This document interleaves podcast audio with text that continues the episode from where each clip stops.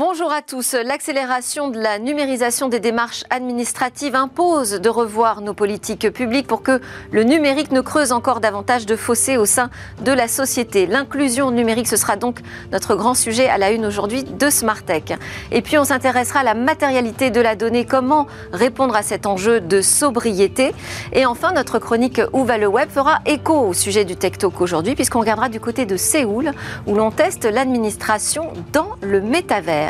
Mais d'abord, pour commencer Smart Tech, aujourd'hui, vous le savez, 14 février, c'est la Saint-Valentin, va s'intéresser à une application qui se mêle des jeux intimes.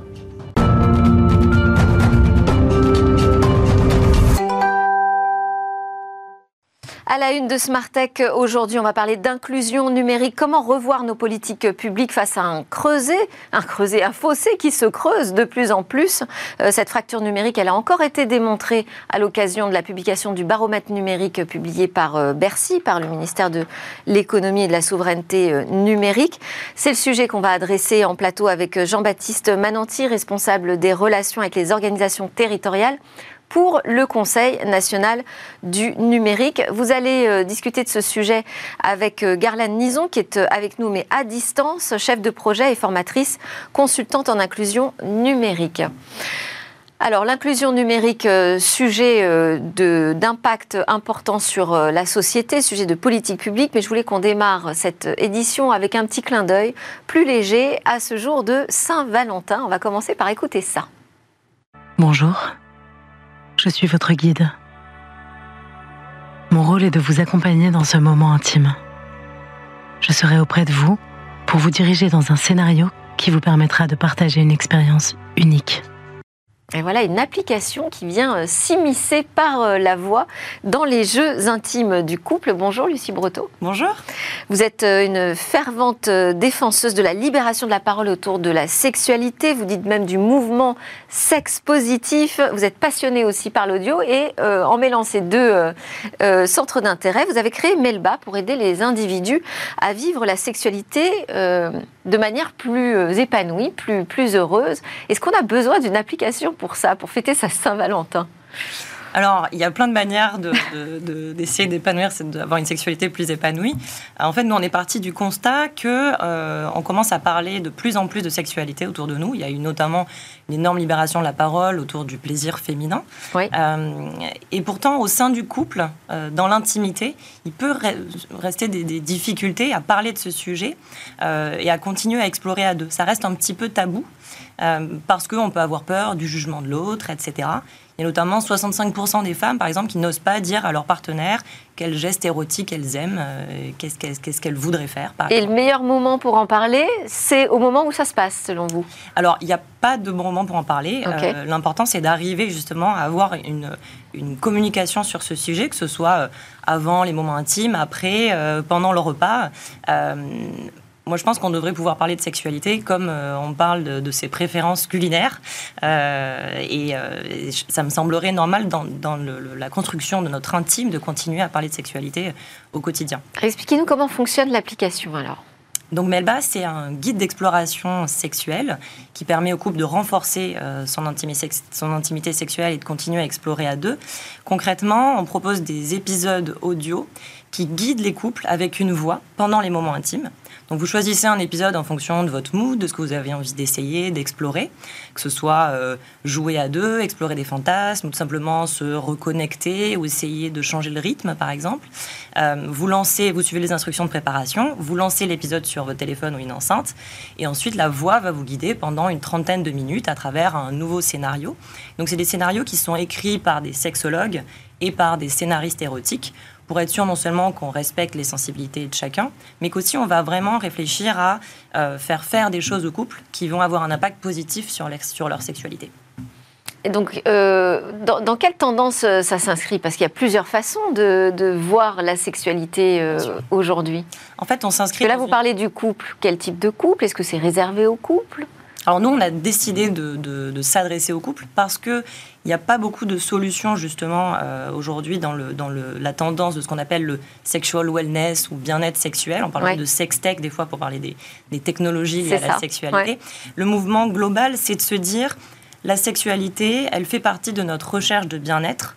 Euh, comme a pu euh, être le sujet de la pleine conscience ou de la santé mentale avec les applications de méditation il y a quelques années. Aujourd'hui, ça nous semble naturel d'utiliser des applications pour ce genre de sujet, ou comme des applis pour être coaché, pour faire du sport ou pour de la nutrition encore avant. L'idée, c'est de dire la sexualité, elle a un impact important sur ma santé physique, relationnelle, mentale, et donc je dois en prendre soin. Euh, et au sein du couple, euh, il n'y a pas encore grand-chose qui existe. Il y a beaucoup de choses qui existent pour s'éduquer tout seul, pour accéder plus facilement à son plaisir. Mais dans l'expérimentation à deux, on trouvait qu'il y avait vraiment un, un gap ici, et c'est ça qu'on essaye de faire avec Melba, c'est d'être de venir faire briser la glace euh, au sein du couple sur ce sujet. Vous parlez de la santé, mais vous avez travaillé pour euh, Oui, j'ai travaillé vous étiez, plusieurs euh, années chez Withings. À la direction marketing. tout à fait. donc Withings, c'est le spécialiste de la santé connectée. Pour vous, donc, la sexualité au sein du couple, c'est une question de santé? Vous faites le lien? De plus, Je pense que c'est une question de santé et de bien-être de manière plus générale. Et moi, ce que j'ai constaté avec Withings, c'est le pouvoir justement des solutions digitales et notamment des applications pour amener les individus à euh, prendre euh, soin de leur bien-être au quotidien. Et je pense que la sexualité aujourd'hui, ça devient un sujet sur lequel ça devient aussi important que euh, prendre soin de son sommeil, par exemple, par ailleurs. C'est la première Saint-Valentin de, l'application, parce que l'application est toute jeune encore. Oui. c'est un moment important pour vous, donc, aujourd'hui, puisque la Saint-Valentin, en général, ça se célèbre entre couples. Oui, exactement. Alors, c'est nous, on essaye de faire en sorte que ce soit euh, tous les jours la Saint-Valentin. Donc, c'est vrai qu'il il se passe énormément de choses autour de ce sujet. Euh, nous, ce qu'on essaye on essaye d'inviter les individus à justement avoir euh, cet état d'esprit un peu, joueur. c'est ça qu'on essaye de faire, c'est de pas non plus avoir une approche trop sérieuse. même si c'est fait avec des, scientifiques, avec des sexologues, avec des experts du, plaisir sur le sujet, l'idée c'est vraiment d'amener les individus à se mettre dans un état d'esprit de je veux jouer simplement de manière bienveillante euh, et ça va m'amener vers euh, de nouveaux territoires et vers l'envie de communiquer un peu plus avec. Et donc il n'y a pas un scénario spécifique pour euh, le 14 février? Alors on a proposé effectivement trois scénarios différents pour la Saint-Valentin en fonction de, de, son, de ses envies, de son mood. on va avoir un scénario beaucoup plus autour de la reconnexion qui va nous aider à vraiment redécouvrir le corps de l'autre très lentement. On a des choses beaucoup plus proches de, ce qu'on peut appeler le slow sex par exemple, qui est, qui est une version occidentalisée du, du, Je connaissais plus le slow web jusqu'ici. Alors, il y a le slow sex, c'est vraiment l'idée d'être d'être en pleine conscience pendant les pendant les moments intimes. On va avoir un épisode un peu plus sur euh, sur euh, l'idée de jeu de rôle, l'idée de, de, de, jouer quelqu'un d'autre pour aussi euh, se donner la permission et oser faire des choses un petit peu différentes. Et ensuite, on a des épisodes qui sont plus, par exemple, sur l'exploration de certains, de certains fantasmes. Et l'idée vraiment d'apporter de la nouveauté et le fait d'être guidé par la voix, ça permet vraiment de, sortir du jugement, de sortir de la performance et de vraiment se donner la permission de faire des choses différentes, alors que quand on est en couple, parfois depuis euh, longtemps, on peut euh, ne pas oser apporter de la nouveauté. Donc la voix, elle permet vraiment de faire ça. Donc euh, incubé dans un premier temps par Station F au sein du programme Femtech, l'équipe est aujourd'hui soutenue par la région Île-de-France via l'accélérateur Wilco et par des business angels de, de la tech. Quels sont vos objectifs là prochains? Alors là, on a lancé l'application en France euh, il y a quelques mois. On a réussi à avoir déjà euh, plus de 10 000 utilisateurs euh, pour pouvoir vraiment avoir des, des, learnings intéressants sur le, sur le sujet. Là, on se prépare à lancer l'application en anglais à partir du deuxième trimestre de cette année. Il y a un énorme potentiel assez mondial, et notamment aux États-Unis, où le sujet du sexual wellness euh, euh, est, vraiment en train de devenir Donc très là, objectif développement à l'international. Merci beaucoup, Lucie Brotteau de, Melba. Bon, ça nous montre à quel point le numérique vraiment vient euh, s'immiscer partout, Jean-Baptiste. je ne vais pas vous demander de commenter ce sujet de Saint-Valentin, mais on va parler ensemble de cette question de l'inclusion numérique. Alors l'inclusion numérique, euh, c'est le sujet à la une de ce Tech Talk. Comment euh, améliorer nos politiques publiques pour ne laisser personne à l'écart de ces transformations des services publics, des démarches administratives, mais aussi du marché de l'emploi. On a un indicateur d'une fracture hein, qui euh, existe, qui est bien là euh, à travers le, tout récent baromètre du numérique publié et dévoilé par Bercy. Et puis, on sait aussi que l'inclusion, c'est l'un des trois thèmes prioritaires du volet numérique du Conseil pour la refondation. Donc, on va explorer ce thème ensemble avec Jean-Baptiste Mananti. Bonjour à nouveau. Vous êtes en charge des relations avec les élus et les organisations territoriales au sein du secrétariat général du Conseil national du numérique. Je rappelle que le CNUM, c'est une commission consultative placée auprès du secrétaire d'État chargé de la transition numérique et des communications électroniques. Euh, vous êtes aussi le copilote d'itinéraire numérique, hein, qui est une démarche de stimulation euh, du débat en local et qui a conduit le, CNUM, le Conseil, à rencontrer euh, les citoyens, les élus, les médiateurs aussi, les enseignants, les étudiants, les élèves à travers toute la France depuis l'été dernier. Et précédemment, vous étiez rapporteur pour le CNUM. Vous avez notamment piloté, je vais signaler celui-là, le, les travaux, la réflexion sur le numérique en santé.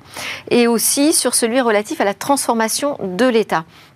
Nous avons également par Skype avec nous Garlane Nison, chef de projet, formatrice au sein de la coopérative d'activité d'emploi Prisme. Euh, Garlane, vous êtes une actrice de la médiation numérique depuis de nombreuses années et encore aujourd'hui pour le compte du département de la Drôme, la Drôme où vous vous situez, je crois, aujourd'hui même, et pour euh, l'ANCT, qui est l'Agence nationale de la cohésion des territoires. Vous travaillez sur les sujets relatifs à la numérisation de la santé et au renforcement des modèles socio-économiques des, structures de médiation. On va voir à quel point la médiation, c'est un, point central hein, euh, dans, dans cet objectif d'inclusion numérique. Et restez également avec nous euh, autour de cette table, Lucie Brotto, cofondatrice de Melba, parce qu'on a fait un clin d'œil ensemble à la Saint-Valentin avec euh, votre application. Vous pouvez également participer, bien sûr, euh, à la discussion. Garland, on va peut-être commencer ensemble. Bonjour. Bonjour. Je, je citais le baromètre du numérique 2022 du ministère de l'économie. Il révèle notamment que les inégalités en compétences numériques s'accentue. Euh, et on lit que les Français, parmi les plus vulnérables, non diplômés et âgés de 70 ans et plus, sont une majorité à ne pas avoir l'impression de gagner en maîtrise depuis ces deux dernières années. Ce qui laisserait entendre quand même que cette fracture numérique euh, qui se creuse ne concerne finalement que des euh, très seniors ou des personnes précaires. Est-ce que c'est ce que vous constatez sur le terrain? Alors absolument pas. Euh, moi, il me semble justement que la fracture numérique, elle peut concerner tout le monde et qu'on a souvent tendance à, avoir des, clichés un petit peu qu'effectivement c'est euh, les seniors et les précaires qui maîtrisent pas le numérique. Or, on est tous potentiellement euh, à un moment donné en risque de, de fracture numérique. je m'explique. c'est quoi aujourd'hui être à l'aise avec le numérique? Quand on estimait avant le confinement qu'il y avait à peu près 13 millions de Français en difficulté avec le numérique donc les chiffres de, de, de, de la NCT. Post-confinement, le Sénat a réétudié la question et est monté à 19 millions. Pourquoi? Parce que ce qui semblait être des usages classiques avant le confinement était devenu, euh, euh, enfin, ce qui semblait être exceptionnel avant le confinement était devenu classique pendant le confinement. Et pareil au niveau du débit, ce qui nous semblait être suffisant parce qu'éventuellement on allait sur Internet pour faire notre déclaration d'impôt. Quand il a fallu euh, avoir les enfants à l'école, à la maison et faire du télétravail, bah, le débit était plus le bon. Moi, je m'interroge aussi sur quelle est la notion même de fragilité numérique. Aujourd'hui, est-ce que c'est essayer de se débrouiller, ce qui est déjà très bien, d'être autonome sur, sur les usages, sur les déclarations d'impôt, sur toutes les démarches administratives et l'accès aux droits ou est-ce que l'autonomie numérique, c'est aussi pouvoir décrypter un petit peu tout ce qui se trame autour de cette société de l'information, de la numérisation de la société, tous les enjeux qu'il y a derrière Je suis pas sûre euh, qu'on ait euh, toute la population, moins 13 ou 19 millions de Français, qui maîtrisent euh, ce qu'est l'interopérabilité, la portabilité, la souveraineté, etc. Donc c'est des sujets qui sont tellement variés et divers qu'effectivement on peut se poser la question de quand est-ce qu'on est en fragilité numérique ou pas et qu'on l'est potentiellement tous à un moment donné, je crois. Voilà, donc on, merci beaucoup. Donc on sort du cliché quand même hein, sur euh, cette fracture numérique. Euh, aujourd'hui, l'accélération hein, de toute sa numérisation de la société euh, et des services publics nous confronte tous à un moment ou à un autre à une fragilité, comme, comme vous le signalez, Garland. Jean-Baptiste, vous vous revenez d'une semaine de déplacement en, en, région Grand Est pour itinéraire numérique dont j'ai parlé. Qu'est-ce que vous avez entendu, vous, sur le terrain en région? Eh ben, Déjà, euh, il y a ce, sujet, mais euh, en parlait, du fait que euh, c'est pas juste une question de démarche ou de dématérialisation. Et, vous le disiez, c'est vrai qu'on en a eu un bon exemple tout à l'heure, le numérique est partout dans nos vies, que ce soit au travail, que ce soit quand on s'occupe de sa santé, que ce soit au niveau de la culture, de l'éducation, voire même de l'intime. Et donc effectivement, qu'il y a ce besoin de pouvoir diffuser une culture numérique qui soit particulièrement large au sein de la société, qui ne soit pas juste la maîtrise des outils, mais la compréhension euh, de tout ça. Et donc c'est ce qu'on essaye de porter aussi comme message, donc avec ces, avec ces, avec ces débats sous, le, sous, le, sous l'initiative itinéraire numérique.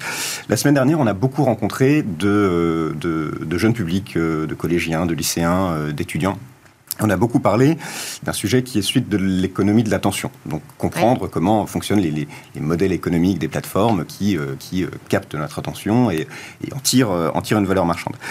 Ce qui ressort de, tout ça, et, ça pourra faire le lien aussi avec le baromètre du numérique dont, vous, dont vous parliez, c'est que on se rend tous compte, jeunes comme moins jeunes, hein, parce que c'est aussi des débats qu'on a eu avec des personnes plus âgées, euh, qu'on a tous déjà été un jour euh, euh happés, attrapés par ça. On, aime bien poser cette question en arrivant euh, qui, qui pense ici qu'il a déjà passé trop de temps sur un écran Généralement, il y a une forêt de mains qui se lève. Et quand on est avec des jeunes, on pose aussi la question qui pensent que ses parents passent parfois trop de temps sur, sur des écrans. Généralement, c'est la même forêt de mains qui se, qui se. Intéressant.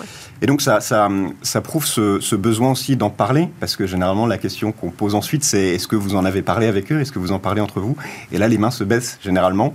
Euh, et on a des échanges différents sur le fait que c'est compliqué d'aborder ces sujets-là. Et donc, on a besoin d'être de, routier pour comprendre toutes ces, toutes ces transformations, tous ces impacts sur le quotidien. C'est pas parce qu'on utilise qu'on maîtrise. Hein. Mmh. Donc, euh, effectivement, la, frontière est intéressante. On, voit dans ce baromètre encore qu'on est tous hyper connectés, hein, euh, y compris les plus de 70 ans. Enfin, voilà, maintenant, ça y est, on est équipé de, de smartphones sur lesquels on passe effectivement beaucoup de temps. Pourtant, 54% des Français donc plus de la moitié, hein, éprouvent au moins une difficulté qui les empêche d'effectuer des démarches en ligne et on est à plus 16 points euh, par rapport à 2020 parce que c'est un baromètre qui est réalisé tous les deux ans. Quelles sont euh, vos, explications à cette euh, fracture numérique qui se, qui se creuse, Garland je pense que quand on parle d'accès au droit, il y a plusieurs, euh, problématiques. Il y a déjà l'accès au, numérique et la maîtrise du numérique, mais il y a aussi la compréhension du langage administratif et des rouages de, l'administration française, qui n'est pas forcément euh, évident pour, euh, pour tout le monde. Après, il y a une problématique aussi de, il y a de moins en moins de guichets. On a de moins en moins accès à une personne pour nous aider. C'est-à-dire que l'ordinateur, lui, c'est zéro ou c'est un. Ça passe ou ça passe pas. Il connaît pas les, situations un petit peu euh, qui sortent de l'ordinaire. Donc euh, là, si on n'a pas une, une, médiation humaine, eh ben on tourne en rond et on ne s'en sort pas.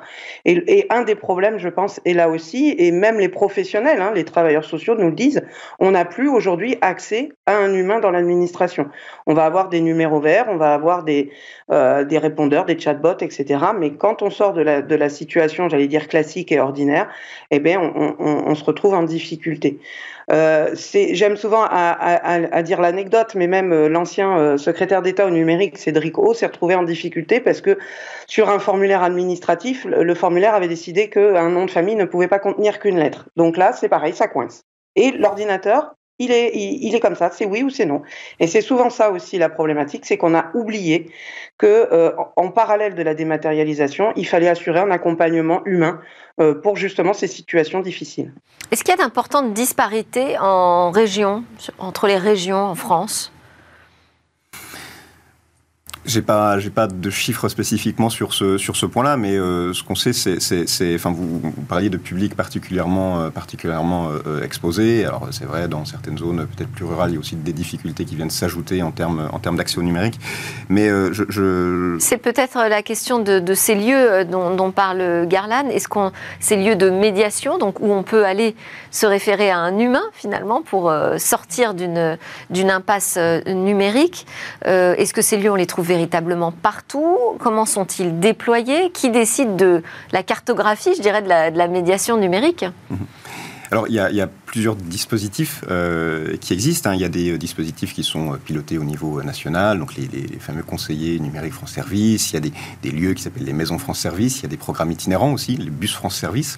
mais il y a aussi tout, un, tout un réseau, un énorme réseau d'acteurs de la médiation qui ne sont pas forcément liées à l'État, qui sont des structures locales, parfois associatives, parfois sous forme, sous forme de, tiers-lieux, et qu'on a eu beaucoup la chance de pouvoir rencontrer dans cette dans, dans l'organisation de cette démarche et de ces, de ces débats, hein, puisque l'idée c'était vraiment de pouvoir euh, euh, euh, s'appuyer et travailler avec ces structures qui rencontrent des publics éloignés ou non d'ailleurs du numérique quotidiennement.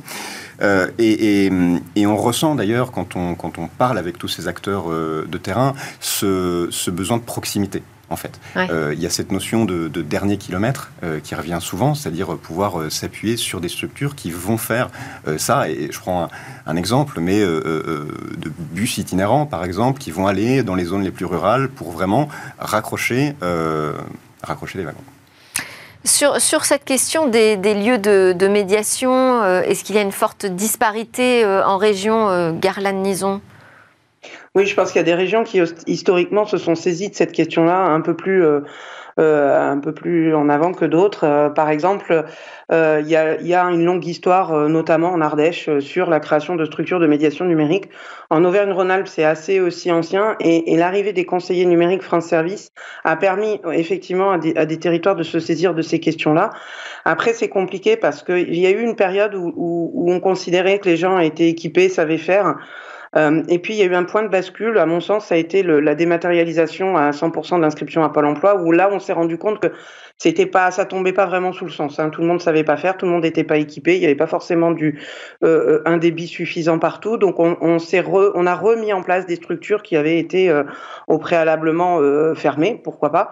Euh, mais effectivement, vous avez une disparité assez forte sur le territoire qu'on essaie que, que l'État essaie de combler avec les dispositifs CNFS établissements France Service et autres, euh, mais il y a des historiques qui sont très différents. Euh, par exemple, en, en, Drôme, là où je suis, c'est euh, une politique qui est, qui est vraiment volontariste depuis plus de 15 ans, avec un, un soutien du département très fort aux structures, parce qu'il y a aussi une problématique de modèle économique, puisque il y a du renvoi vers, mais il n'y a pas forcément les financements qui vont avec pour pouvoir soutenir ces structures-là, avec des gens qui sont extrêmement polyvalents à l'intérieur qui vont vous accompagner à la fois sur euh, vos pratiques manipulatoires, votre accès, euh, euh, l'accès aux droits ou les questions relatives à l'éducation, l'impact des réseaux sociaux, etc., etc.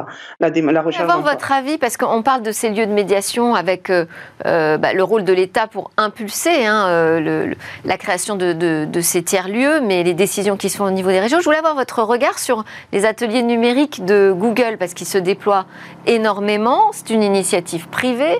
Euh, qui vient d'un GAFAM.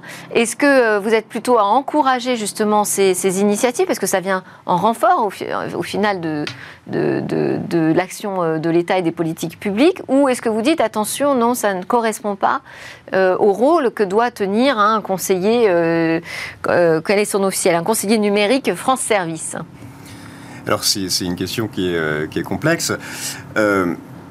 Ce qui est certain, c'est qu'effectivement, il y a euh, des acteurs euh, euh, privés, des grandes entreprises, donc vous avez, vous avez cité Google, qui, qui, essayent de proposer des actions là-dessus. Mais ce qu'on essaie de porter aussi comme message, c'est vraiment qu'il y a tout un, éventail d'acteurs différents, et donc il y a aussi des acteurs publics, parapublics, associatifs, tous les acteurs de l'éducation, de l'éducation populaire aussi, et que il y a une, il y a une il y a une mise en réseau, entre guillemets, euh, importante de ces, de ces, de ces acteurs-là qui portent des solutions euh, quotidiennes, qui portent des solutions qui sont euh, axées sur, généralement, l'intérêt général et l'accompagnement, l'accompagnement des publics, et surtout qui sont des solutions de, proximité. on insiste vraiment beaucoup sur cette notion. Donc vous nous dites c'est un maillage, tout ça finalement se, complète, tous ces dispositifs.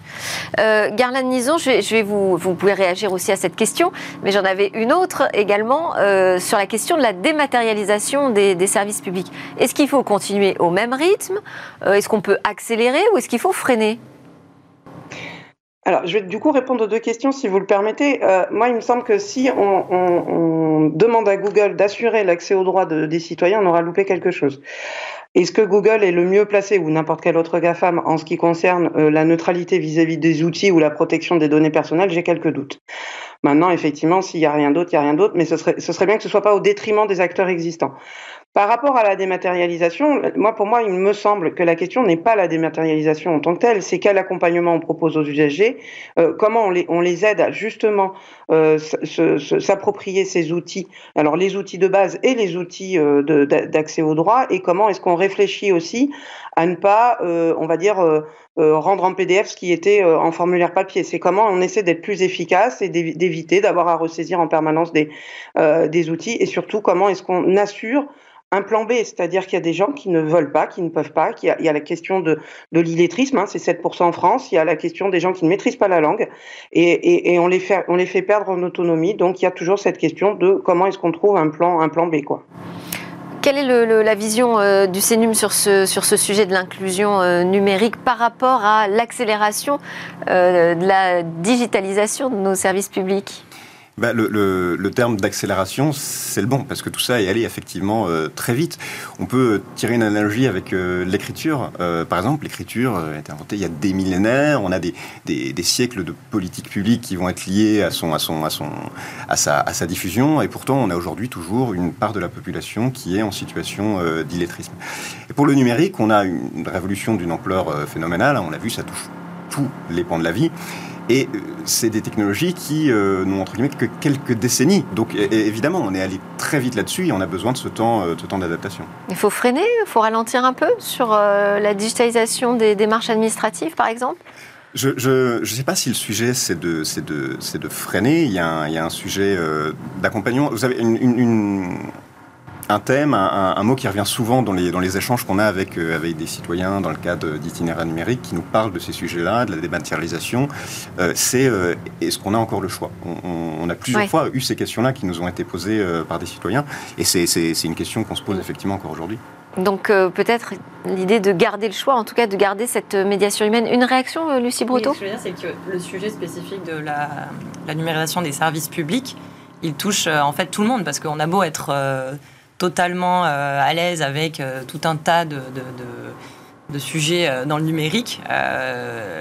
quand on parle notamment, je sais pas, de Pôle Emploi, on peut avoir ce stress de, de la partie publique, d'avoir peur de se tromper. Donc je pense que ça va au-delà de est-ce que j'ai accès ou non à Internet, à un téléphone, est-ce que je m'y connais? C'est quand on parle de service public, on peut avoir un stress supplémentaire de les démarches, ça peut faire peur, absolument. Et c'est là où, oui, effectivement, donc cette fracture numérique, en fait, elle, elle n'existe que virtuellement euh, en termes de type de population. Hein. Tout le monde aujourd'hui est concerné par, euh, par ces questions. Garland, on va juste terminer pour euh, une dernière question pour vous. Je voulais vous demander quels étaient les premiers enseignements, peut-être que vous pouvez tirer déjà de votre étude sur les modèles économiques des structures d'accompagnement des publics au numérique. Alors pour la question des modèles économiques, s'il n'y a pas un financement, euh, aujourd'hui vous avez deux types de structures. Hein. En gros, celles qui sont à 50% financées par le privé et par le public, et sinon c'est celles qui sont financées à, on va dire, 95% euh, par, par, le, par le public. Euh, aujourd'hui, on a un vrai problème de, de stabilisation de ces structures et surtout des, des, euh, des emplois et donc des compétences. Euh, vous avez souvent des, structures qui, qui, ont des difficultés financières et qui ne, ne, fonctionnent souvent par des appels à projets, donc avec une visibilité très courte, avec des, des, des, questions de trésorerie qui sont très difficiles, et donc qui ont du mal à signer autre chose que des contrats euh, parfois précaires. Et donc on a, on a besoin de stabiliser les compétences, parce qu'un médiateur numérique, il va être compétent en technique, en pédagogie, en, en, en, service public, en éducation, il va être extrêmement compétent, et pour, euh, pour pouvoir euh, asseoir ces compétences-là, il faut du temps.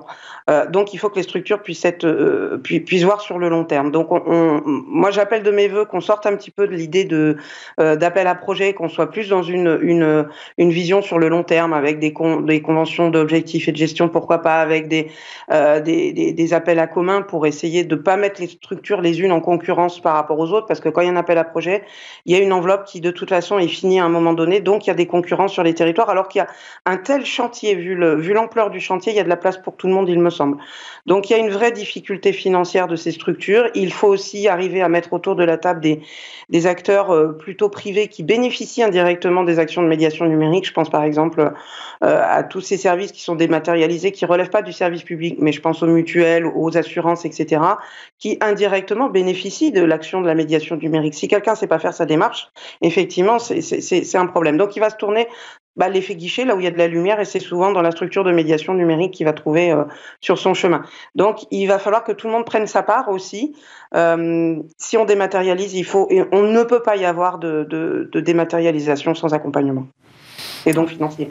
Et, donc financier. Et bon, ça pose toujours la question de la manière dont on utilise les enveloppes hein, de, de l'État. Euh, Peut-être juste un dernier mot euh, sur euh, donc ce Conseil national de la refondation qui a fait de l'inclusion l'un de ses trois thèmes prioritaires.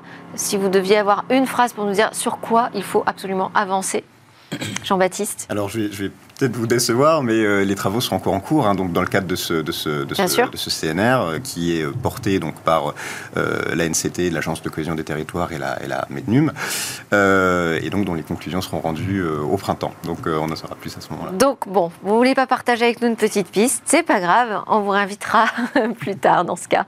Merci beaucoup à Garland Nison qui était avec nous, connectée depuis la Drôme, consultante en inclusion numérique. Merci à Jean-Baptiste Mananti, Conseil national du numérique, qui reste avec nous en plateau, et Lucie Breteau de Melba. Merci. À suivre tout de suite, on va parler de la matérialité de la donnée. Comment euh, répondre à cet enjeu de sobriété numérique?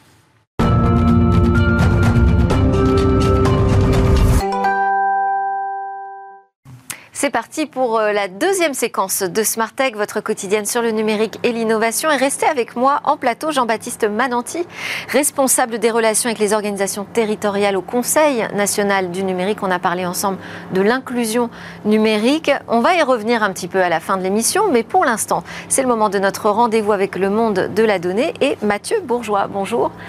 Mathieu Bourgeois, avocat à la Cour, associé chez euh, Klein Vénère, en charge de la pratique euh, du droit de l'immatériel et du numérique, et membre fondateur et vice-président du Cercle de la Donnée. Alors Mathieu, la, dernière fois que vous êtes venu, on a commencé à discuter ensemble des travaux du Cercle de la Donnée sur cette question de la matérialité euh, de la donnée. Je propose qu'on continue notre discussion et qu'on revienne peut-être là sur le point de départ, cette empreinte matérielle de la donnée qui est devenue une des grandes préoccupations de notre siècle c'est quand même une vieille histoire. Oui, bonjour Delphine, bonjour à tous. Alors, c'est vrai que c'est une vieille histoire et peut-être commençons par rappeler ce que c'est qu'une donnée. Alors, une donnée, c'est, comme son nom l'indique, c'est ce qui est donné. C'est la représentation du réel qui peut circuler. Alors, deux exemples. La chaleur, vous voyez, c'est un événement physique. Eh bien, ça va être capté par un capteur sensoriel sur l'épiderme d'un être vivant et ça va être transmis à son cerveau. Donc, on voit bien là que c'est une donnée, c'est-à-dire la sensation de chaleur est transmise au cerveau sous une forme biologique par le réseau nerveux qui n'est ni plus ni moins qu'un réseau de données. Euh, deuxième exemple, euh, vous voyez, un, cerf, par exemple, qui a pour besoin de marquer son territoire ou de s'accoupler, va exprimer un son puissant qui s'appelle le brame. Il va bramer et donc il va être entendu par ses congénères et là encore, il va exprimer une donnée, là en l'occurrence euh, auditive qui va être perçu par ses congénères euh, comme tel. Et puis terminons pour dire que nous sommes tous constitués d'un patrimoine génétique qui n'est ni plus ni moins qu'une gigantesque base de données. Donc c'est une très vieille histoire, la donnée c'est aussi vieux que la, que la vie sur Terre. Alors l'empreinte de la donnée, puisque vous me parlez de, de, la donnée mais de son empreinte, sachons que, enfin rappelons simplement que l'empreinte c'est l'impact de la donnée sur la nature et sur une population d'êtres vivants. Donc quand on parle aujourd'hui de l'empreinte de la donnée qui est devenue une préoccupation, on parle de ses conséquences sur les ressources naturelles et sur la santé humaine, physique d'ailleurs, et aussi psychique. Alors, on peut distinguer deux grandes périodes. Euh, en tout cas, c'est ce que le Cercle de la Donnée fait dans l'étude qui est en cours de rédaction. Alors, première grande période, c'est avant l'apparition de la technique. Alors la technique, on l'entend au sens ellulien. Vous savez, Jacques Ellul, ce grand sociologue qui a été un peu visionnaire sur les impacts environnementaux de la technique. La technique, c'est l'ensemble des outils et des procédés que l'être humain a inventés pour satisfaire ses besoins. Alors avant l'apparition de ces outils, avant l'ère technique, l'ère de l'outil, il y a eu l'ère de la nature pure, et ça a duré des millions d'années. Hein. Enfin l'être humain a pendant des millions d'années vécu sans outils. Et bien avant cela, on peut dire que la donnée, sous la forme qu'on vient de, la rappeler, était équilibrée, premièrement. Son empreinte était équilibrée parce qu'elle était proportionnelle à la population euh, des êtres vivants sur Terre. Deuxièmement, elle était faible, cette empreinte, parce qu'elle était proportionnée aux capacités de l'être vivant. Et surtout, elle était régulée par des mécanismes d'alerte, tels que la fatigue, et de purge tels que l'oubli. Un être vivant ne peut pas produire sans discontinuer des données. Au bout d'un moment, il est fatigué, il s'endort et il oublie. Et puis il meurt surtout. Et puis la dernière justement caractéristique, c'est que cette donnée, elle a une fin. C'est-à-dire que dans, la, dans, le, dans, le, cycle naturel, les êtres vivants naissent, vivent et meurent. Et lorsqu'ils meurent, la, la, nature recycle infailliblement les fruits de sa production, puisque, euh, vous le savez, les charognards sont là notamment pour recycler complètement, en fait, tous les fruits de, du vivant. Alors ça, c'était avant. Et le problème, c'est que, enfin le problème, le, sujet du jour en tout cas, c'est que après, il y a eu l'apparition de la technique et en particulier l'être humain euh, a, cette cette caractéristique qui est qu'il a voulu, pour satisfaire ses besoins, fabriquer des outils. Alors parmi ces besoins, celui qui nous intéresse aujourd'hui, c'est celui de la communication. Euh, donc pour communiquer, l'être humain a inventé le dessin, a inventé le langage l'écriture, et puis il a euh, trouvé des supports pour exprimer tout cela. Alors la paroi des cavernes, bien sûr, les grottes de Lascaux, vous savez, même il y a des, y a des dessins bien plus anciens, 40 000, 50 000 ans euh, avant Jésus-Christ, et puis l'écriture, et puis l'imprimerie, et puis surtout les, les, supports sont devenus de plus en plus techniques. Il y a eu l'apparition de la radio, de la vidéo, et tout ça, ça a créé une empreinte qui clairement n'avait plus de rapport avec celle naturelle, puisque là, pour le coup, la donnée persistait et la donnée polluait d'une certaine manière. Il y avait des déchets, évidemment. Mais ces déchets restaient dans une proportion euh, qui était relativement acceptable parce que les producteurs de données jusqu'au XXe siècle étaient faibles les imprimeurs n'étaient pas légion, euh, ceux qui consommaient la donnée n'étaient pas légion non plus, tout le monde ne savait pas lire, tout le monde ne savait pas écrire, et encore une fois, euh, acheter un livre, on, ne le faisait pas tous les jours. Tout le monde n'était pas producteur et consommateur de données en même temps. La, donne a changé avec l'avènement du numérique au tournant de la, Seconde Guerre mondiale, puisque vous le savez, la donnée numérique, ça a été en fait le grand changement. On a mis sous format binaire euh, la, la représentation du réel, et ça a permis une rapidité de circulation et une facilité de stockage. Et euh, cette informatique s'est propagée dans les années 60, 50, 60, 70 à travers l'armée, les États, les entreprises, et puis dans les années 90, 2000 auprès des entreprises et des particuliers, et puis surtout, c'est la grande nouveauté des années 2010 et 2020, maintenant ce sont les objets eux-mêmes qui s'équipent en production de données, on, on parle d'objets connectés. Et donc tout cela, euh, pour terminer sur ce, propos, euh, eh bien, ça a fait ressortir les singularités de la donnée numérique qui sont deux, au nombre de deux. Premièrement, la facilité de réplication et deuxièmement, la persistance. Vous savez, la donnée numérique, à la différence des données non numériques, elle se consomme sans se détruire. En fait, je peux vous transmettre ma donnée, je l'ai encore. Vous savez, c'est le caractère non rival. Finalement, c'est le succès interplanétaire, enfin planétaire, pardon, du copier-coller, pas du couper-coller. Donc on duplique la donnée sans cesse. Et puis elle persiste, puisque à la différence du monde naturel, l'homme n'a pas pensé n'a pas pensé, c'est peut-être d'ailleurs ce qu'il va falloir qu'il fasse maintenant, à tuer la donnée. C'est-à-dire que la donnée ne meurt pas en fait. La donnée vit éternellement presque, enfin tant que le support vit. Ce qui est un problème puisque ça entre évidemment en conflit avec le caractère fini des ressources naturelles. Bon, on comprend bien de toute façon qu'on ne va pas pouvoir continuer encore 20 ans euh, comme ça. Quelles sont, euh, selon vous, les, pistes à explorer pour être euh, davantage, davantage sobre? Est-ce qu'un usage plus pertinent aujourd'hui de la donnée pourrait être une solution à la fois pour mieux nous administrer, ce qui fait écho à notre conversation précédente, mais aussi moins gaspiller faire face à ce défi environnemental? Alors, avant effectivement d'évoquer cette piste que vous, que vous esquissez de, la sobriété et du numérique responsable, en tout cas c'est une piste qui est évoquée de plus en plus aujourd'hui, rappelons, comme vous venez de le faire, mais peut-être en détail, l'ambivalence de la donnée. La donnée, c'est à la fois le problème et la solution. C'est un problème, on vient de le voir, parce qu'un usage immodéré, parfois même insensé de la donnée n'est pas, n'est pas tenable, clairement n'est pas tenable en termes énergétiques, en termes de fatigue, parce que mm. je n'ai pas évoqué les conséquences sur la fatigue, sur l'addiction, sur le sommeil, il y a des conséquences qui sont maintenant mesurées par les professionnels de santé, donc ça n'est pas tenable. Mais d'un autre côté, il est clair que la donnée peut être aussi en partie la solution. Parce que mesurer effectivement euh, l'empreinte euh, de l'activité humaine, mieux nous administrer à grande échelle, la donnée est clé en fait. Il va falloir, on va, avoir besoin de toute façon de la donnée. Donc elle est ambivalente. Et donc en réalité, la piste vers laquelle il faut se tourner, c'est considérer la donnée comme une ressource à gérer de manière durable et responsable. Il faut infléchir la tendance du big data pour aller peut-être vers ce que déjà depuis plusieurs années on appelait le smart data, donc utiliser correctement la donnée. Et là-dessus, vous voyez, je, voudrais euh, profiter de, cette antenne pour simplement appeler, attirer l'attention de nos auditeurs sur le fait que ce sujet-là, c'est le parent pauvre des politiques publiques. Vous voyez, on a beaucoup parlé de la 5G en expliquant euh, que si on n'y allait pas, on allait euh, retourner au Moyen Âge. Il faut il faut mettre dans le débat, je ne dis pas qu'il faut forcément ne pas y aller, mais il faut vraiment mettre dans le débat de la 5G et de tous ces sujets technologiques l'usage qu'on en fait. Parce qu'en fait, la 5G n'est ni bonne ni mauvaise, mais par contre, si elle aboutit à une explosion du volume de données, parce que clairement c'est ce qui est tout à fait possible, hein, euh, à une explosion de la consommation de données, alors, alors c'est peut-être funeste.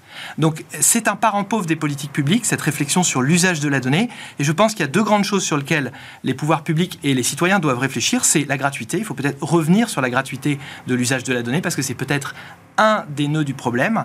Et deuxièmement, il faut peut-être instaurer des vacances numériques ou en tout cas une déconnexion, une véritable déconnexion. Alors, euh, par des normes ou des lois, c'est pourquoi pas, mais peut-être et avant tout par une conscience citoyenne. En fait, il faut en finir avec l'indifférence citoyenne sur ce sujet.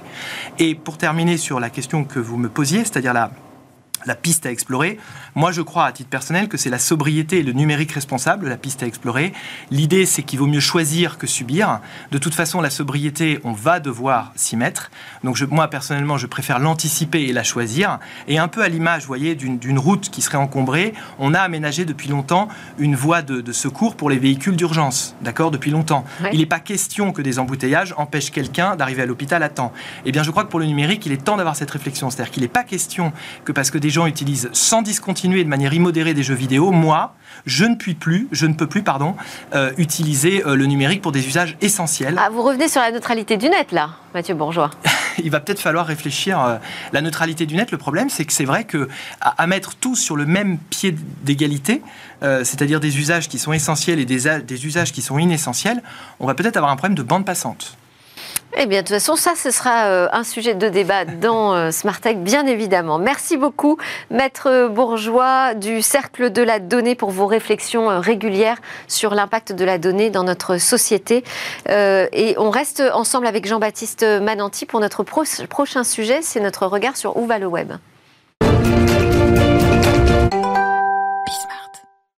Alors à Séoul, on a décidé en Corée du Sud de s'intéresser au métavers, mais de s'y intéresser pour les démarches administratives. C'est Eva qui nous explique ça. La capitale sud-coréenne Séoul lance son métavers. C'est la première grande ville au monde à le faire. Son nom, Métaverse Séoul, et son ambition, offrir un service public d'un tout nouveau genre. Les habitants pourront d'ici peu y effectuer toutes leurs démarches administratives. Oui, là-bas aussi, refaire ses papiers s'apparente parfois à un parcours du combattant. C'est pour ça que la première phase du métavers, c'est de créer un lieu de communication entre les agents municipaux et les administrés, les deux sous forme d'avatar, évidemment. Les habitants pourront refaire leurs papiers, déposer certaines plaintes ou poser tout simplement toutes leurs questions sur leur déclaration d'impôt. Deuxième étape, faire de ce métavers un univers inclusif, le rendre accessible aux personnes âgées. La municipalité veut aussi développer des services pour les plus vulnérables socialement, comme se servir de la réalité virtuelle, par exemple, pour les personnes en situation de handicap. À terme, ce sont tous les domaines de son administration que la ville veut rendre compatibles avec le métavers, la culture, le tourisme, l'éducation et les services civiques. Les principaux festivals de Séoul se dérouleront également dans le métavers. Les touristes pourront même visiter les principales attractions de la ville. La première phase de Métavers Séoul aurait coûté environ 1,6 million de dollars à la capitale sud-coréenne, mais rien n'est trop cher lorsqu'on veut faire de Séoul une ville émotionnelle du futur, comme l'a affirmé le maire. Une réaction, Jean-Baptiste Mananti? Oui, bah, sur le principe pourquoi pas. Il hein, y, euh, a un sujet, c'est que c'est indéniable que le numérique, euh, la dématérialisation des démarches, pour certaines personnes, bah, facilite les choses, et, ça a été dit. Le sujet, on en revient encore à ce qu'on disait tout à l'heure, c'est s'assurer que pour les personnes qui ont des difficultés, ils gardent, euh, on garde pardon, un un lien humain et un véritable contact pour pouvoir être accompagné. Donc le métavers, oui, mais avec des lieux de médiation où on trouve des contacts humains pour euh, s'en sortir parfois face au mur numérique. Merci beaucoup Jean-Baptiste Mananti, responsable des relations avec les organisations territoriales du Conseil national du numérique, de nous avoir aidé à travailler cette question des politiques publiques sur l'inclusion numérique. Merci Mathieu Bourgeois, avocat, vice-président du Cercle de la Donnée, pour vos réflexions sur la sobriété numérique. On se retrouve évidemment dès demain. Les discussions sur la tech, ça continue sur Bismart dès demain matin.